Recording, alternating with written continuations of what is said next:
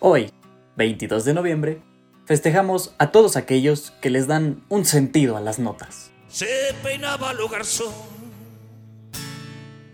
Aquellos que apoyados de instrumentos y cuerdas vocales nos hacen vibrar.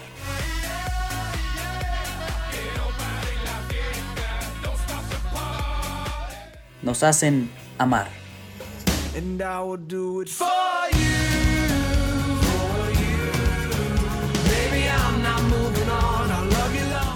Y también nos hacen llorar. Creo que tu amor y el mío no se llevan bien. Conmemorando la muerte de Santa Cecilia, el Día del Músico comenzó a celebrarse en países como Francia, Escocia, Alemania y España.